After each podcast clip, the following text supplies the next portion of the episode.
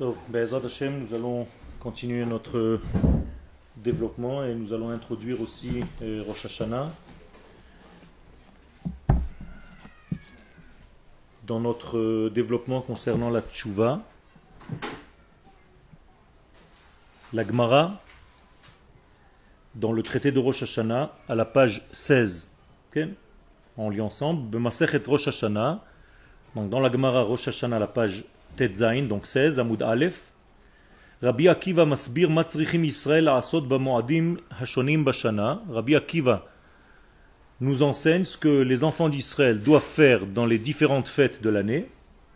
Kedel et kabel et birkat Hashem pour avoir la bénédiction divine. C'est-à-dire que chaque fête, les enfants d'Israël font certaines actions, euh, certaines pensées, certaines paroles à dire, et par rapport à ce degré-là de- d'action et de réaction, Israël, eh bien, il y a une forme divine qui descend et qui multiplie certaines choses. Par exemple, à Sukkot, on va parler de certains domaines qui concernent l'eau. Eh bien, à partir de Sukkot, la bénédiction de l'eau va descendre sur la terre. Ça veut dire que nous allons fixer précisément un élément que le monde a besoin et nous allons le développer par notre demande à Sukkot pour avoir cette force-là. À Pessah, nous allons dévoiler un autre degré qui est la libération. Ça veut dire qu'on va faire en sorte d'être libéré, de dévoiler en nous la capacité à nous libérer de différentes emprises qui sont étrangères à la nation d'Israël. Que faisons-nous à Rosh Hashanah? Eh bien, c'est ce que le Rav va nous dire maintenant. Sheumagia le Rosh Hashanah, lorsque Rabbi Akiva arrive donc à Rosh Hashanah, où Omer Shakadosh Baruch Hu mevakesh Israël, il nous décrit que la demande divine concernant Israël, Dieu nous demande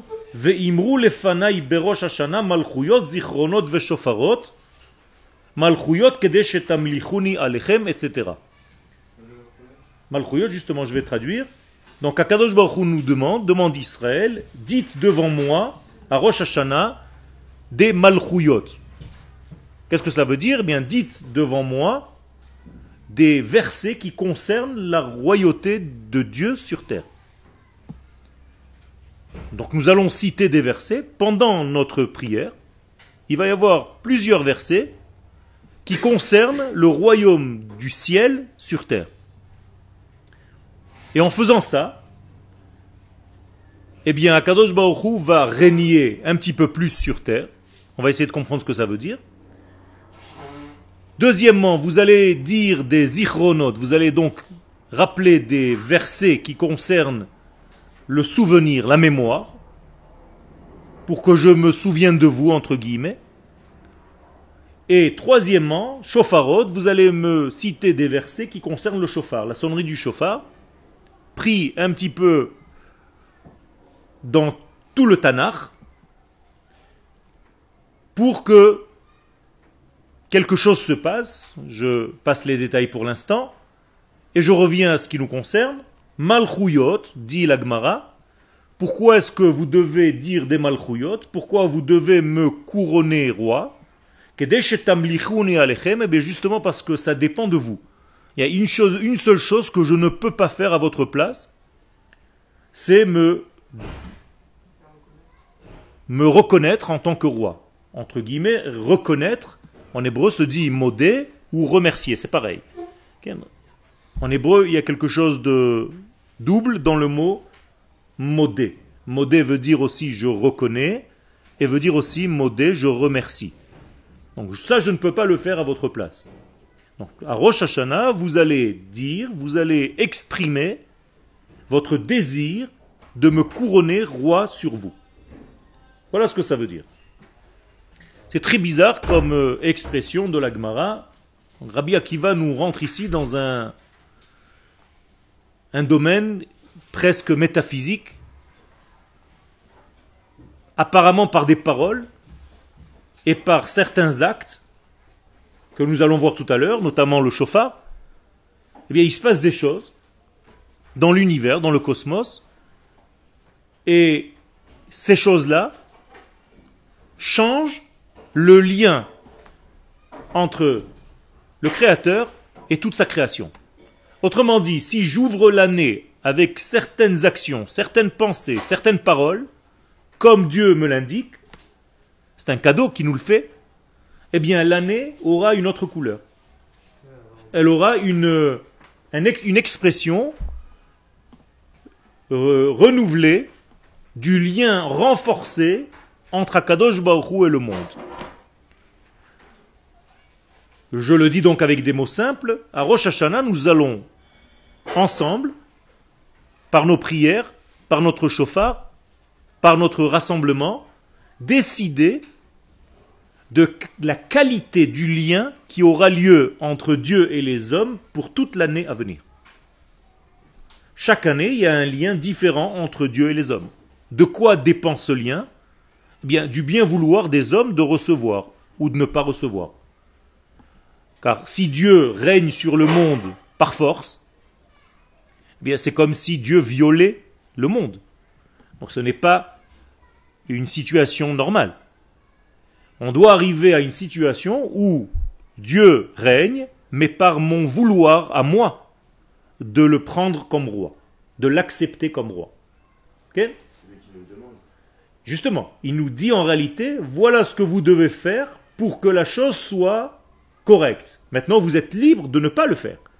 Mais si vous voulez que je sois roi, vous devez vous me le demander. Sans votre demande, je suis roi malgré tout, mais ce n'est pas le même royaume. Ça va s'appeler avec un autre terme, c'est-à-dire que je vais vous forcer à vivre quelque chose que vous croyez étranger à vous-même. Comme si je vous forçais à vivre une vie qui n'est pas la vôtre. Et ça, je ne le veux pas je veux que notre relation soit une relation nette, claire. Voici ce que vous devez faire, Rosh Hashanah. Ken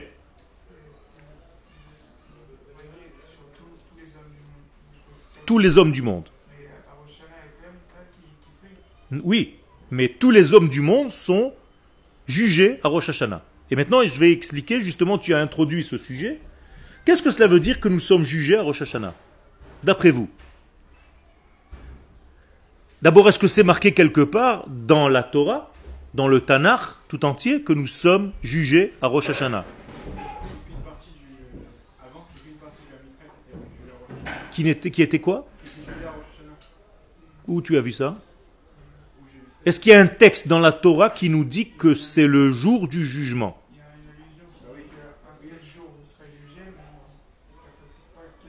il n'y a pas marqué que c'est le jour de Rosh Hashanah. Il n'y a jamais marqué dans aucun texte de la Torah que le septième mois, car Rosh Hashanah est le septième mois de l'année, eh bien vous serez jugé. Il est écrit Yom Teruah, Zichron Teruah. Deux expressions qui n'ont aucun rapport apparent avec le jugement. C'est-à-dire c'est un jour où il y aura une sonnerie du chauffard, ou bien une journée du souvenir de la sonnerie du chauffard. C'est tout ce qui est écrit. Et on ne sait pas quand est-ce que c'est. On ne sait pas exactement comment on est arrivé à ce degré de jugement. Alors, je vous pose une question très simple. Ok? Rosh Hashanah, c'est le jour du jugement, oui ou non? Oui. Ok. Normalement, le jour du jugement, il aurait été normal que nous demandions pardon à Kadosh Baruch le jour même pour être bien jugé Oui ou non?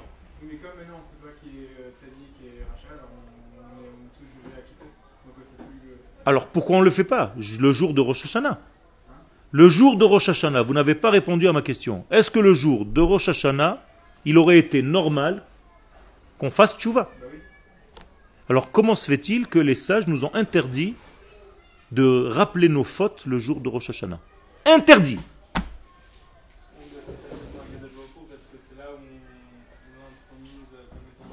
Alors pourquoi tu ne fais pas tchouva ce jour-là? Qu'est-ce que... אפשר קצת שקט בבקשה, אתם מפריעים לשיעור, תודה. זה היה סגור, אבל פתחו ולא סגרו. תודה.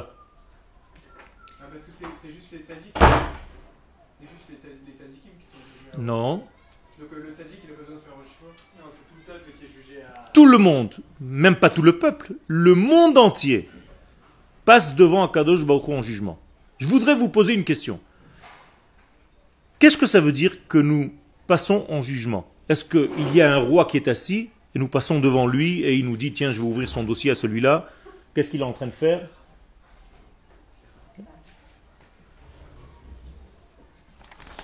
Est-ce que c'est un homme qui mérite de vivre ou de mourir? C'est comme ça que... Comment ça se passe, d'après vous? J'attends une réponse. Quelle est la nature du jugement? Qu'est-ce que cela veut dire que nous sommes jugés pas. Pourquoi il ne sait pas qu'on- Je te pose une question. Tu me dis Hachem veut voir si. Tu es en train de sous-entendre dans ce que tu dis que qu'il ne sait pas. Il veut voir, il attend. Il attend. Il attend une action de notre part. Mais Dieu est au-delà du temps. Dieu sait déjà ce que nous savons à l'intérieur, ce que nous pensons à l'intérieur. euh, Pourquoi? C'est pour qui en réalité? Je t'aide un petit peu. C'est pour nous-mêmes. C'est pas que Dieu attend quelque chose. Il n'attend rien du tout, il n'a rien à attendre. C'est une expression. Mais en réalité, il veut, entre guillemets, que toi, l'homme, tu sois capable de voir où tu en es dans ton évolution humaine. Ok? Je vous repose la question. Comment se passe le jugement d'après ce qu'on est en train de dire maintenant tu, es face à quoi. Il a. Tu es face à toi-même en réalité dans ce jugement. À Rosh Hashanah, on va pas te placer devant le roi, le maître du monde. Qu'est-ce que ça veut dire qu'on passe devant lui Eh bien, il va placer devant toi ton véritable modèle. Imaginez-vous que c'est un portable. Un appareil Vous avez tous des portables Il y a une carte à l'intérieur et il y a des applications dans ce portable. Combien d'applications il y a dans ce portable? 15 applications. Il y a beaucoup plus que ça. Combien de ces applications nous utilisons? Presque rien. On est d'accord? Ça veut dire il y a une multitude de- d'applications dans cet appareil, très ingénieux. Et nous, qu'est-ce qu'on fait? On sort des appels, on reçoit des appels, de temps en temps on envoie un WhatsApp ou un petit message, et on fait descendre une petite chanson sur Internet ou un petit machin.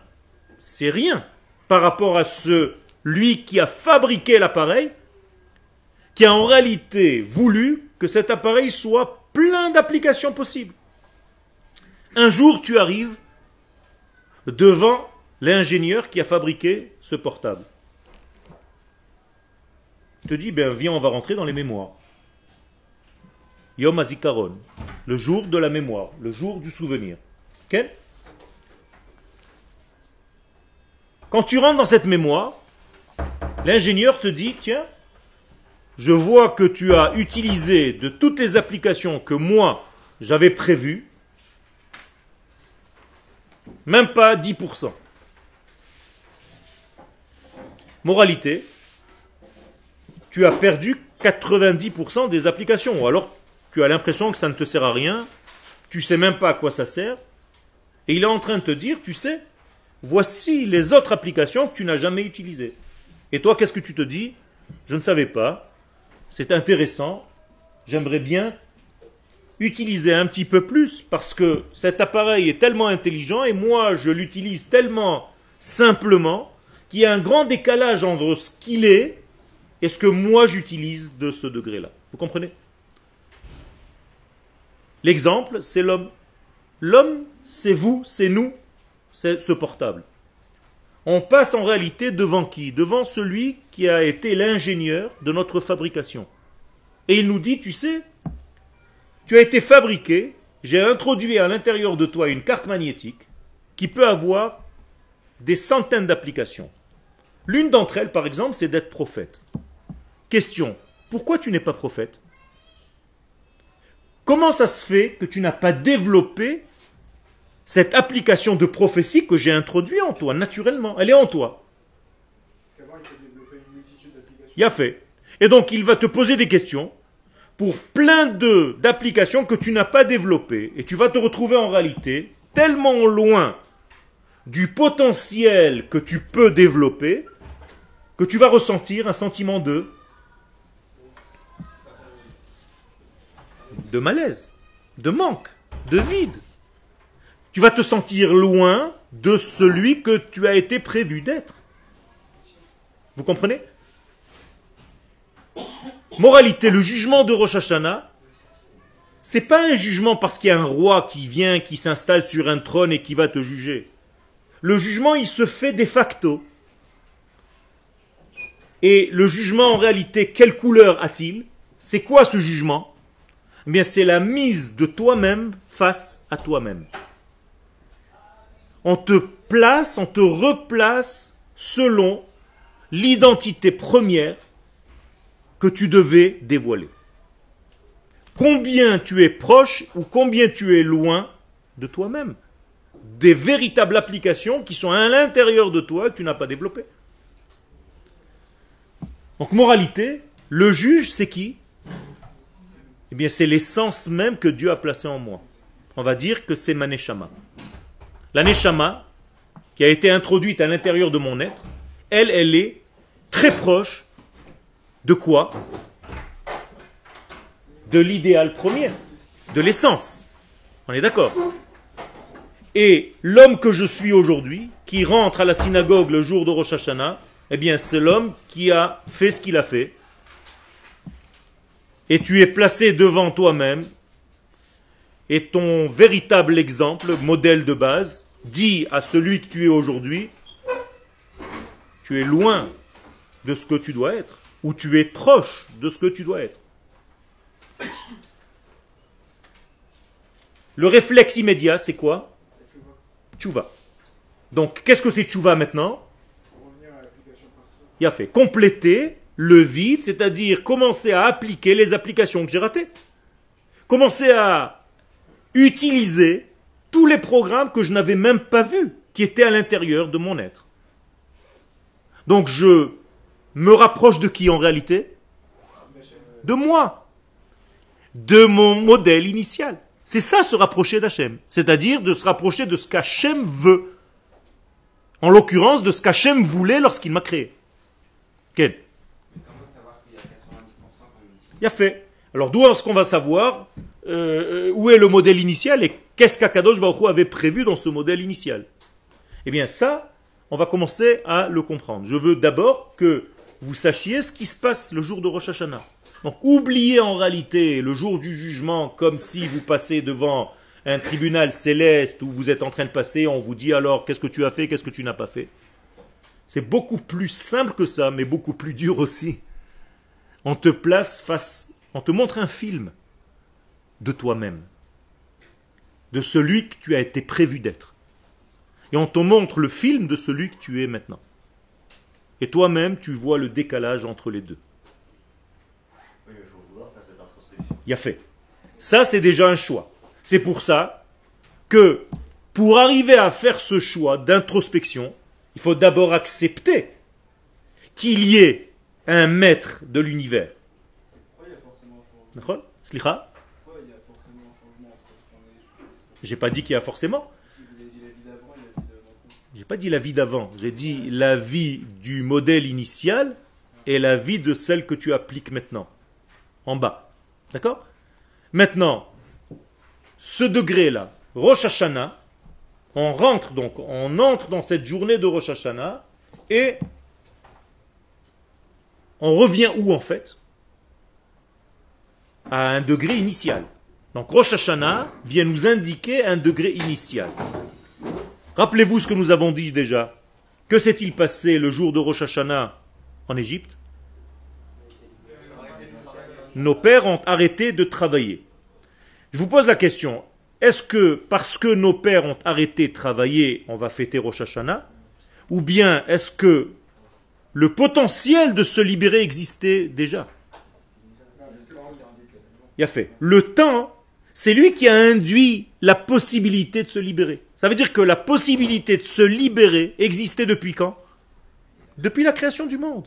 Dieu a créé le jour de Rosh Hashanah, lorsqu'il a créé le monde, il a mis en potentiel, comme moi tout à l'heure je vous ai dit que j'ai une carte magnétique, eh bien le temps lui aussi a une carte magnétique. Alors quelle est la carte magnétique du jour de Rosh Hashanah? De libérer l'homme de tout ce qui est étranger à lui. Ça veut dire même si vous ne savez rien dans la Torah, même si vous ne savez rien dans les mitzvot, le jour de Rosh Hashanah, il y a dans l'univers une force qui circule et qui pénètre le monde, qui descend dans le monde, et cette force-là, elle peut, à condition que tu le veuilles, te libérer de tout ce qui est étranger à ta véritable nature. Si tu rentres et tu joues le jeu, comme l'ont joué nos pères, puisqu'ils ont été libérés ce jour-là, ça veut dire qu'ils ont utilisé le potentiel de cette journée, et ils ont arrêté d'être asservis à Paro. Qu'est-ce que ça veut dire d'être d'arrêter d'être asservi à Paro? Ça veut dire arrêter de bosser, c'est ça? Ça veut dire quoi? Il a fait. Pas pour l'instant, pas encore revenir à sa véritable nature, mais en tout cas arrêter d'être dépendant de l'autre, de quelque chose qui est étranger à moi, parce que le pharaon et l'Égypte, c'est étranger à ma culture.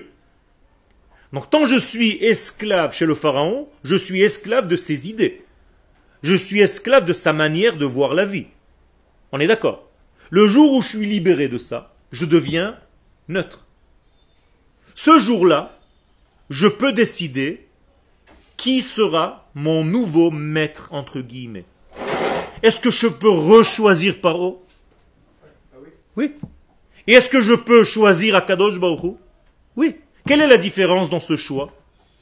Si je choisis Paro, je choisis en réalité d'être soumis à quoi?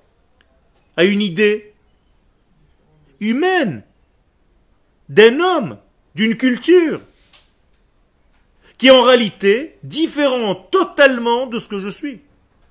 Mais si je rentre dans le jeu où je me soumets à Akadosh Baruch Hu, je deviens serviteur de qui en fait?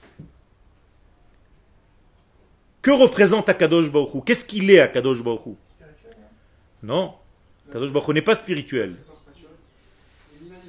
Il est ni spirituel ni matériel. C'est l'infini, on ne peut pas le cloisonner. Donc c'est la liberté totale. Donc je deviens serviteur de quoi? De la liberté. Vous comprenez ce qui se passe à Rosh Hashanah? Je commence à être serviteur de la liberté. Et ça, c'est extrêmement important. Ça veut dire que l'homme commence à se sentir libre et à servir la liberté. Seulement à cette condition-là, tu peux recevoir la Torah. Dix jours plus tard, Yom Kippourim, le jour du don des deuxièmes tables.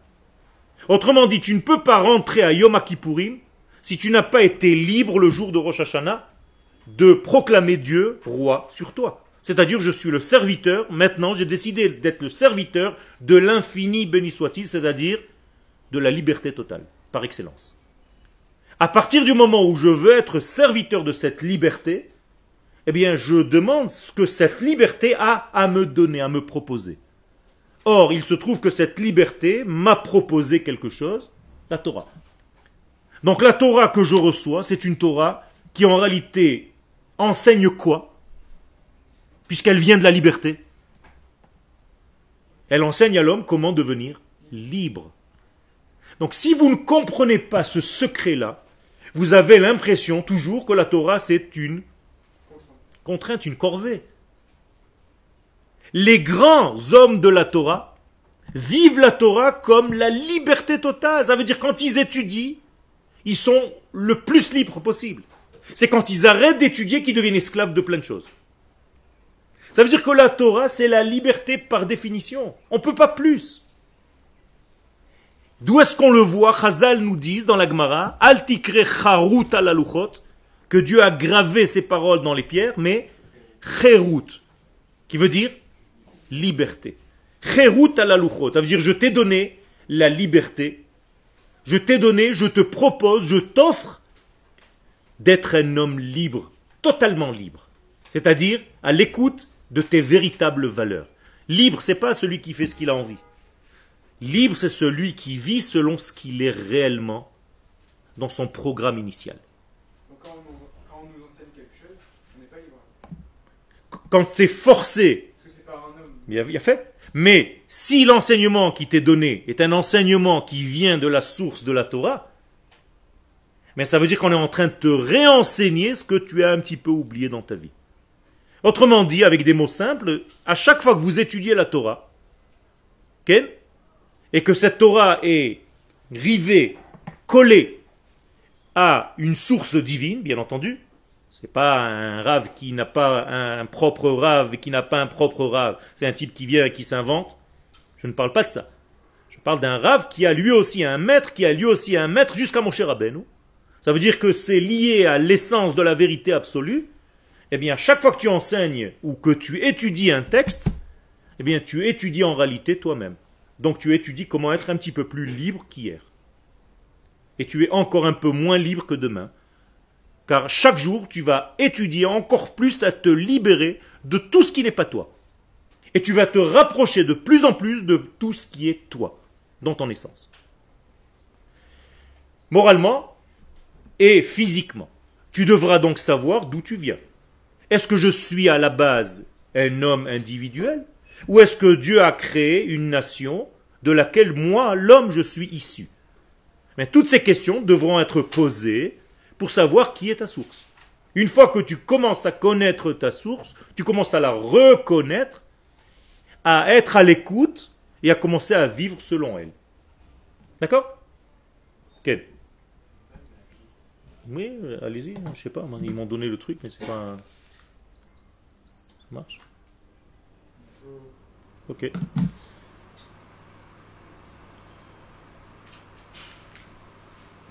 Maintenant, vous avez compris.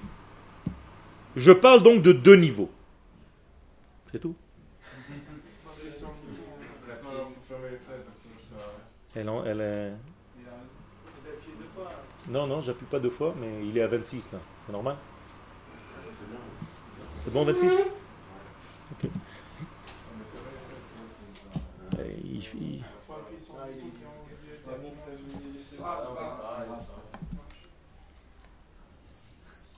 On va essayer encore une fois. Là, il est descendu à 25. Tov, on continue. Je parle donc de deux niveaux. Écoutez bien, je vous fais un dessin de deux niveaux. Premier niveau, c'est le niveau de ta véritable identité. On va appeler ça ton potentiel, celui avec lequel tu nais naturellement dès ta naissance. Donc c'est ta nature. Le mot nature vient du mot naître. Tu es né avec ce potentiel. Ça, c'est le premier niveau, il est céleste. Est-ce que vous avez prise sur ce premier niveau ou pas? Aucune prise. C'est une décision divine. Dieu vous a créé, Dieu nous a créés avec une certaine carte magnétique qui correspond à notre nature. Pas de choix. Axiome de base. Deuxième niveau, il est en bas.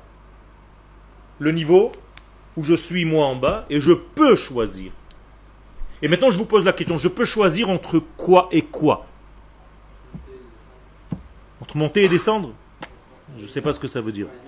Moi je suis un homme normal sur Terre, on monte nulle part, je suis monté juste au quatrième étage ici pour venir au cours. Comment je peux aller vers mon niveau initial? Oui, mais qu'est-ce que ça veut dire, de facto Se rapprochant de Dieu. Comment je peux me rapprocher de Dieu? Je monte sur une corde, je tire une fusée. Comment je fais? Tout simplement, je n'ai pas à aller quelque part. J'ai tout simplement à écouter mon intériorité et vivre ma vie selon ce que je suis. C'est ça que ça veut dire. Je ne dois pas monter quelque part. Je ne dois pas partir quelque part. Je vais nulle part. Je laisse en réalité le premier étage descendre et je décide de vivre selon ce degré que j'avais reçu comme potentiel dans mon monde en bas, dans mon monde manifesté. Donc le seul choix que j'ai, c'est de dévoiler mon potentiel ou de l'étouffer. Mais une personne lambda est censée euh, attendre que quelqu'un la, la stimule ou elle doit attendre euh, la période où elle veut, où elle veut, où elle passer à la réflexion euh, Alors, une personne lambda va, d'une manière générale, avoir des possibilités dans sa vie à avoir des secousses qui lui montrent son identité. D'abord, tu fais partie d'une nation. Ça veut dire que j'ai une nation, j'ai une racine. Est-ce que je vis Voilà, tu te commences à te poser des questions. Est-ce que je vis selon ma nation Ou bien je me dis non, ça n'a aucun rapport, aucun sens. Tout le monde est pareil. Ou bien est-ce que tu vois qu'il y a une différence J'ai pas dit mieux ou mauvais, j'ai dit une différenciation entre une certaine manière de vivre et une autre. Tu es homme et tu n'es pas femme.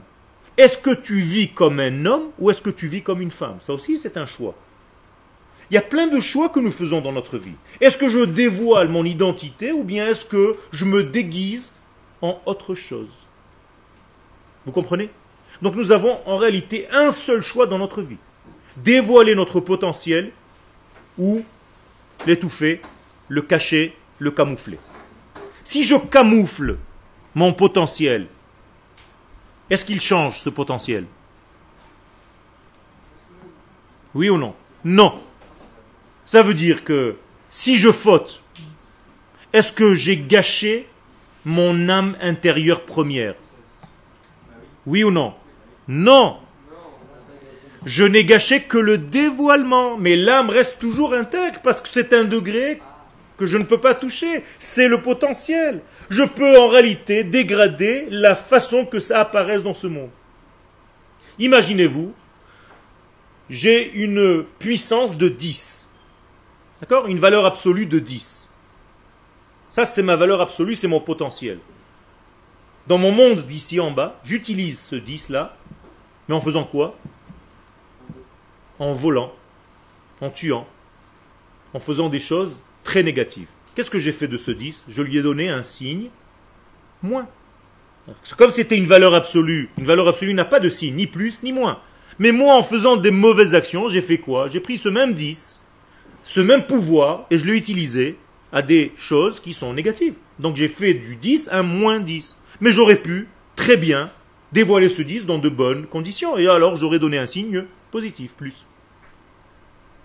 Moralité, le Yetzerara ou le Yetzeratov, c'est d'abord un Yetzer. Ra ou Tov, c'est plus ou moins, c'est tout. Mais le Yetzer, c'est le même.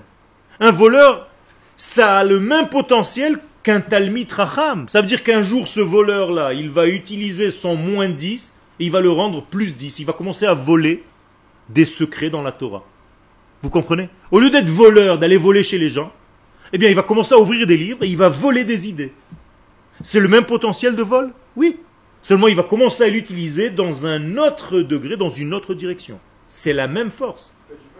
Ça s'appelle du vol. Mais ça s'appelle du vol. On va appeler ça du vol parce qu'en hébreu, le mot kovea veut dire aussi voler. C'est pour ça que j'ai utilisé ce terme. Kavata itim la Torah. Est-ce que tu as volé des instants d'étude de la Torah? Est-ce que tu les as volés? Parce qu'il faut voler. Parce que si tu t'écoutes, tu es toujours en position horizontale. À dormir. Si on vous demande rien, immédiatement, dès que vous allez dans une chambre, paf Horizontale. On a du mal à rester dans la verticalité. On a toujours une tendance à nous coucher. Il y a un problème avec ça. Alors qu'un enfant, tu le forces à se coucher, et lui, il saute comme un ressort pendant des heures. Pourquoi? Parce qu'il est très proche de la vie. Alors que toi, tu es déjà blasé, tu commences à être fatigué. Dès que tu commences à être fatigué, tu vois ce symptôme-là qui arrive, pose-toi des questions, vite. Parce qu'au lieu d'être dans la verticalité, tu es en train de pousser à l'horizontale, c'est-à-dire vers la mort. Ken Il y avait des questions Ken? Ken? Toute la journée. on peut, on peut passer, euh, on peut baisser de niveau à 9 Non. Non. Qu'est-ce que ça veut dire Oui, je peux baisser, je peux faire moins. Bien sûr, je peux utiliser moins que mon potentiel, Ah, mais le potentiel reste mais le potentiel reste le même. Je peux jamais changer. Le potentiel est invariable, immuable, intouchable, impénétrable. D'accord. D'accord, tout à fait. Tu as raison. Tu as bien, tu as bien fait de poser la question. Je vais vous citer une Gemara. Israël, af alpi shechata, Israël hu. Un homme d'Israël, il peut faire toutes les fautes possibles et imaginables, il reste Israël. Pourquoi? Mais parce qu'en essence, ça reste le même. Il a juste fauté par rapport à son essence. Donc qu'est-ce que ça veut dire fauter en réalité? C'est dévier en réalité de l'essence. Comment on dit dévier en hébreu? Lintot ou bien listot. Vous avez entendu parler de la femme sota? Qu'est-ce que c'est la femme sota? C'est la femme qui a dévié de son mariage et qui est allée avec un autre homme. On l'appelle sota. Eh bien, en hébreu, il y a des règles. Un homme qui danse, roked, comment tu l'appelles? Ragdan. Un homme qui est sauté, qui dévie, comment tu l'appelles? Satan. Donc le Satan, c'est pas une force étrangère avec des fourches du Club Med et des cornes et une queue. C'est tout simplement ta force à toi, mais de déviation. Vous avez compris? À chaque fois que vous déviez de ce chemin qui est le vôtre, eh bien vous êtes dans une force satanique, c'est-à-dire dans une force de déviation. Donc oubliez toutes ces bêtises de Satan et tout ça. Ça veut dire que vous êtes dans un degré de déviation, de dévoiement, j'allais dire, sortir de la voie, par rapport à ta véritable voie. Moralité, il faut que tu reviennes à ce degré-là. Mais il faut savoir quel est mon modèle de base. Alors j'ai commencé à dire tout à l'heure, je sais que je suis homme, donc je ne suis pas femme. Je sais que je fais partie du peuple d'Israël, donc je ne fais pas partie d'une autre nation. Je sais que je fais partie du genre humain, donc je ne suis pas un animal. Je sais que je fais partie, et ainsi de suite. Tu commences déjà à faire un entonnoir qui te pousse vers quoi? Si je fais partie déjà du peuple d'Israël, eh bien le peuple d'Israël, est-ce qu'il a reçu quelque chose? Je commence à me renseigner. Oui, il a reçu une Torah au mont Sinaï. Ah bien, ça veut dire que cette Torah, eh bien c'est ma vie, c'est ma nature. Eh bien, je commence à rentrer, à pénétrer, à étudier, et j'étudie en réalité tout simplement ma propre nature je vais en approfondissant qui je suis. C'est tout. C'est ça la tchouva. Donc le jour de Rosh Hashanah, c'est ce qui se passe. On te replace face à ton modèle initial pour savoir où tu en es par rapport à ce véritable modèle. Combien tu as dévié, combien tu as satané, et combien tu as été fidèle, Ne'eman, Emouna, la même racine, à ta propre identité première que Dieu avait prévue pour toi. Plus tu es proche de ton identité, plus tu es tzaddik.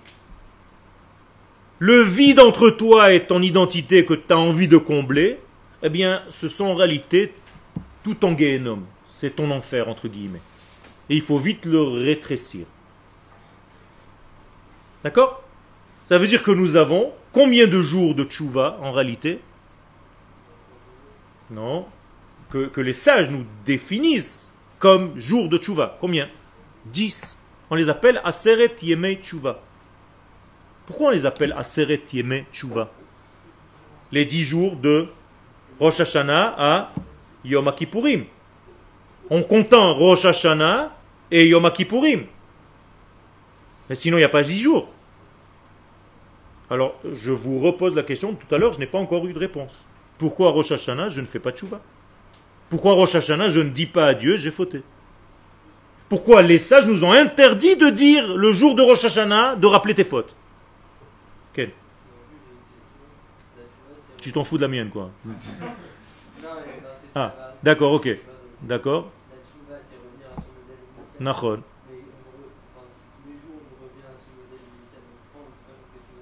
On fait tchouva tous les jours. Mais ça s'appelle pas les aseret yemet tchouva. Tu fais tchouva, tu peux faire tchouva tous les jours. Il y a des gens qui arrivent à Rosh Hashanah, nickel. Tu as raison. C'est ce qu'il faut, c'est l'idéal. C'est sans arrêt avant d'aller dormir le soir. C'est ce que nous disent les, sages. Très important ta question. Avant de dormir, avant de se coucher le soir, tu dois faire un cheshbon nefesh.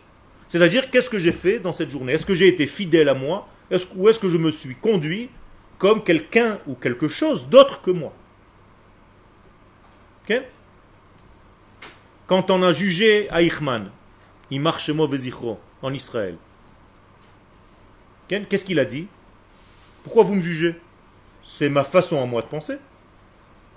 Vous, vous avez une façon de penser, moi j'ai la mienne. Sur quels critères vous me jugez? Bonne question, non? Ad- Adolf Eichmann. Tu connais pas Eichmann? Un des responsables des nazis de, de, de, de- de pogrom de, de juifs pendant la guerre. D'accord? Donc on l'a jugé en Israël. Donc qu'est-ce qu'on lui a répondu? On te juge par rapport à ton identité humaine. Tu es né homme, tu aurais dû te conduire comme un homme. Or, tu ne t'es pas conduit comme un homme, donc tu as fauté à quoi? À l'humanité. Comprenez comment c'est fort ce qu'on lui a répondu? Tu as fauté à ton état d'homme initial, c'est tout. Ni juif, ni pas juif. Tu devais être un homme, et un homme, ça doit avoir une qualité supérieure à tous les êtres. Et à ça, tu as fauté. Tu as dévoyé de ta propre voix humaine. Donc on va te juger, on va te brûler, et on va répandre tes cendres dans la mer pour ne pas souiller la terre d'Israël. Et c'est ce qu'on a fait. Et on l'a éparpillé ces cendres dans la mer. Après ils l'ont D'accord, on l'a pendu d'abord. Le à la fin, il a fini par être brûlé. Autrement dit, selon quoi nous sommes jugés, je vous répète pour que vous compreniez bien, selon ce que nous sommes. Tu es un homme, alors conduis-toi en tant que tel. Est-ce que je vais juger un lion parce qu'il griffe une girafe, parce qu'il tue une biche, sauvagement, il la déchiquette Oui ou non? Je le juge? Non. Pourquoi? Parce que c'est sa nature. Je ne peux pas le juger en dehors de son système de vie.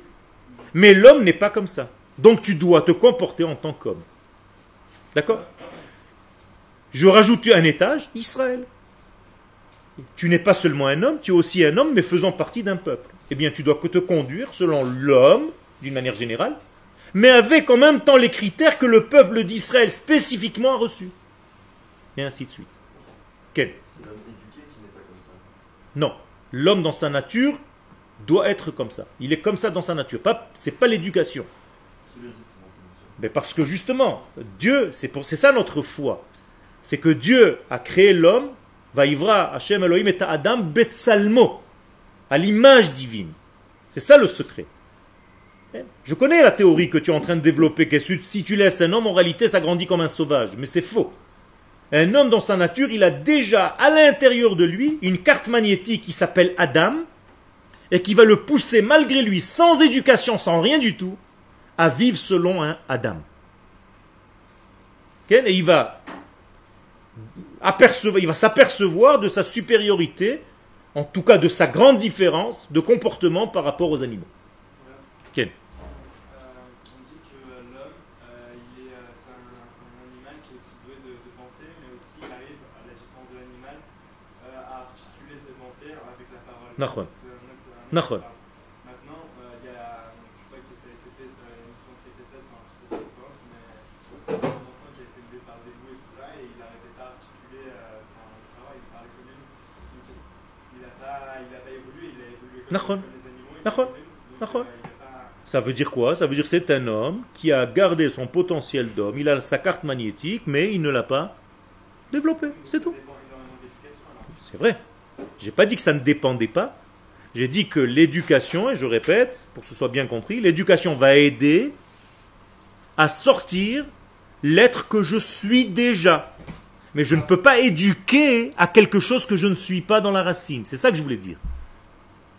Vous comprenez? Je ne peux pas apprendre à un chat à être serveur dans un bar. C'est pas sa nature. Vous avez froid?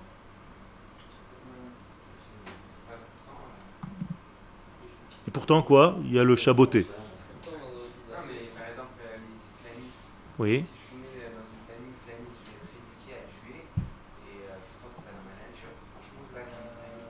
Je suis entièrement d'accord.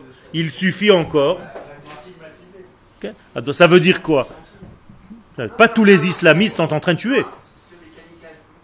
C'est un terroriste, peu importe. D'accord. Tu as raison. La plupart de- des islamistes ne sont pas terroristes. Terroristes. Ah, Un terroriste, c'est un homme qui a dévoyé de sa voix. Parce que justement, on lui a montré quelque chose qui est différent de ce que l'homme doit être réellement à l'initial. C'est tout. Bien entendu. Mais elle ne peut pas changer la nature. C'est-à-dire, quand il sera jugé, il sera jugé en tant qu'homme qui s'est conduit comme un terroriste. D'accord? Sinon, je ne peux pas le juger. Pourquoi ça ne s'arrête pas? Voilà. Est-ce que vous êtes d'accord avec tout ce qui est en train d'être dit? D'accord? Donc, je ne peux pas changer le programme initial, je ne peux que le développer grâce à l'éducation, grâce à l'entraînement, ou bien l'étouffer. Dieu m'a créé artiste. Depuis que je suis petit, je suis en train de- d'essayer de, m'entraîner à dévoiler le côté artistique que Dieu a implanté en moi. Et ça, vous pouvez être sûr de ça? Est-ce qu'on peut donner Bien une sûr. de ça Ah ou oui, certes, certains, certains, tout de suite. Ça veut dire que tu peux voir si quelqu'un a des qualités ou pas. Des qualités. Une personne, un artiste a des qualités peut-être autre part. C'est-à-dire, tu dois arriver, et ça c'est les parents intelligents. Les parents intelligents, c'est pas des parents qui vont pousser l'enfant à faire ce que les parents veulent, mais ce que l'enfant est. Et donc il faut étudier son enfant. Quand vous aurez des enfants, si vous, n'avez- vous avez trois, vous savez que c'est trois différents, même s'ils sont nés de la même famille, ils mangent les mêmes choses et ils sont dans la même chambre pendant toute leur vie. Un va être doué pour des mathématiques, un va être doué pour l'art, et l'autre va être pour la philosophie. Eh bien, il va falloir l'aider, le pousser à développer ce qu'il a déjà en lui d'une manière très très très évidente, et tu vas l'aider tout simplement à s'entraîner, à dévoiler ce don Non, comment je vous expliquer les statistiques qui montrent que, par exemple, euh, euh, il y a les proportions des gens qui ont le bac est beaucoup plus euh, important euh, chez les enfants qui sont, ont des parents qui ont un certain niveau social, quoi. Tiens. Et Je ne parle pas de ça. Je vais te l'expliquer, moi. Ce que j'ai fait, moi. C'est parce que les parents qui ont on dit, un meilleur niveau social, par exemple, que les enfants les plus démunis, bah, ils consacrent plus de- d'importance et d'attachement à l- aux études de leurs enfants. Les parents qui ont moins de niveau social, ils vont privilégier les études courtes pour que les enfants aient un métier tout de suite, plus rapidement, pour avoir un salaire plus tout de suite. Alors que les enfants avec des revenus, ils vont privilégier les études longues et donc attacher plus de salaire des cours particuliers et tout. ouais. Moi, je vais te donner une autre réponse. La réponse est acceptable. C'est vrai. Mais je te pose une question. Est-ce que les gens, dans cette proportion que tu dis, sont heureux? C'est ça le problème. Ça veut dire que tu peux réussir ta vie dans un certain domaine, mais en réalité, c'est pas toi. Moi, je connais plein de gens qui viennent me voir, qui me disent je suis ingénieur, mais je, comprends tout, je travaille et tout, des années, mais je m'ennuie, c'est pas ma vie. Je sens que je devais faire quelque chose d'autre. Je suis pas heureux dans ma vie. Ça veut dire qu'il fait quelque chose, il est doué, donc il est intelligent, il a pu développer pour faire cette chose-là, mais dans son essence, il se sent manquant. Il y a quelque chose qui lui manque, c'est pas lui. C'est une faute. Qu'est-ce que ça veut dire c'est une faute? Dans le sens profond, ça veut dire que tu n'as pas été réellement là où ton être est, tu as été pour des intérêts dans un autre domaine. Et tu peux réussir dans ce domaine.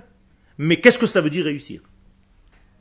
D'accord? Il y a des gens qui ont plein d'argent, mais qui ont raté leur vie, qui ont raté leur couple, qui ont raté leur éducation, qui ont raté leur vie, avec beaucoup d'argent.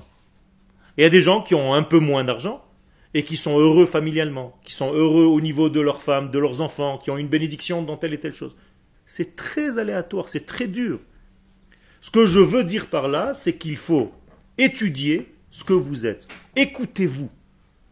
Soyez à l'écoute de votre identité intérieure pour savoir, et vous êtes encore jeune, qui vous êtes réellement. Arrêtez de vous mentir. Comment est-ce qu'on peut se mentir Tout simplement en entendant, en écoutant tout ce qui crie. Aujourd'hui, on est- dans un monde qui crie. La télé, c'est des images. La radio, c'est des images. Tu sors dans la rue, tu as plein de trucs qui t'agressent. Tu rentres sur Internet, et au, milieu, il y a une page de, de 10 cm. Tout autour, il y a des pubs. Tu comprends même pas. Qui te danse, qui commence à t'appeler, clique ici, va ici, machin, viens me voir. Ça veut dire quoi? Ou tu es à l'écoute de toi-même, ou bien comme Pinocchio, il sort pour faire une mission, Et il arrive au pays des ânes. Pourquoi? Parce qu'il a trouvé trois vagabonds qui lui disent Viens avec nous, on va se balader, c'est le kiff. Mais c'est la même chose, notre histoire c'est pareil. Et tu deviens avec un nez en trompette, des oreilles de bourricot, au lieu d'être celui que tu dois être. Pourquoi? Parce que tu as été à l'écoute, sans arrêt, agressé, et tu écoutes ces agressions-là. Donc toute la journée, nous sommes agressés par plein de choses. Votre retour à l'identité, c'est un retour d'abord vers une terre où l'agression est beaucoup plus petite, mais en même temps, dans ce pays-là, vous rentrez dans un lieu d'étude où l'agression est encore beaucoup plus petite, et où on vous donne les véritables ustensiles qui correspondent à votre nature. Et ça, c'est une bénédiction que vous n'avez même pas conscience aujourd'hui parce que vous êtes encore tout neuf et que vous aurez dans dix ans. Rappelez-vous ce que je suis en train de vous dire. Vous allez vous dire, cette année, ça a été l'année qui m'a transformé ma vie. Aujourd'hui, vous n'êtes pas conscient de ça. Demandez à ceux qui ont traversé déjà ce stade, vous allez voir. C'est pour ça que je vous dis, je sais que vous avez un rythme fatigant, c'est le début comme ça, mais ceux qui s'accrochent, et le Rav Partouche est en train d'alléger un petit peu pour vous donner un petit peu plus de liberté, appréciez ce que vous avez ici. Quel ne serait-ce que le Rav que vous avez été voir hier soir? Vous ne savez même pas qui c'est. Vous ne comprenez même pas à qui vous avez affaire. C'est-à-dire pour, rentrer chez lui, pour accéder à une parole de Torah de lui, il faut bosser les mecs. Et vous, vous avez ça comme ça, gratuit. Sachez apprécier, parce que c'est des hommes immenses de ce monde, que vous avez l'occasion de côtoyer comme ça. Vous avez l'impression que c'est naturel, c'est comme ça. Non. Appréciez les choses. Écoutez ce qu'on est en train de vous donner ici vous allez réellement grandir. Vous allez revenir à votre identité. C'est ça la tchouva. On n'a pas besoin d'attendre effectivement ni Rosh Hashanah, ni Yom Kippourim, ni rien pour faire ça.